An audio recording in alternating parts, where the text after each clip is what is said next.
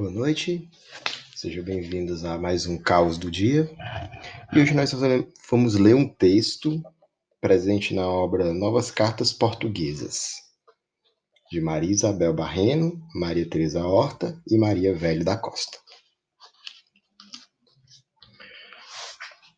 Minhas queridas, por que o sois, se não tal qual, pelo menos, tal como junto de vós persisto?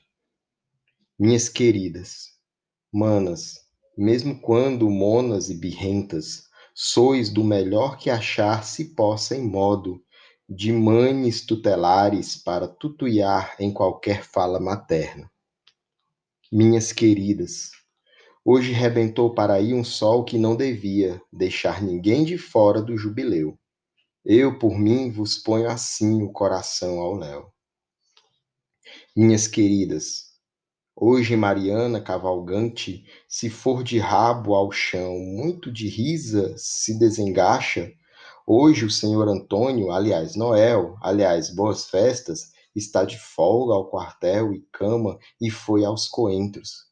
Marianica, de cu esfolado, e o Marquês de Urtigas fazem tréguas e sopa. Minhas queridas, diferentes, pazes, vos declaro tão porreiras de companhia como rapazes. Estou um perfeito balde de afeição, sanita hoje de toda aflição. Minhas queridas, a morte da diferença, o chão da revolução, é o bom riso à flor da mão. Minhas queridas, cada uma de vós tem os seus quês, às vezes pica, outras vezes dorme. Minhas queridas, meus contrastes, onde eu deponho os meus trastes e hoje esta gritaria. Minhas queridas, moendo caracóis e fitas e celas e solturas, meninas brandas duras. Minhas queridas, irmãs e deveras bonitas, quer quando graves, fulas talentosas ou parvitas.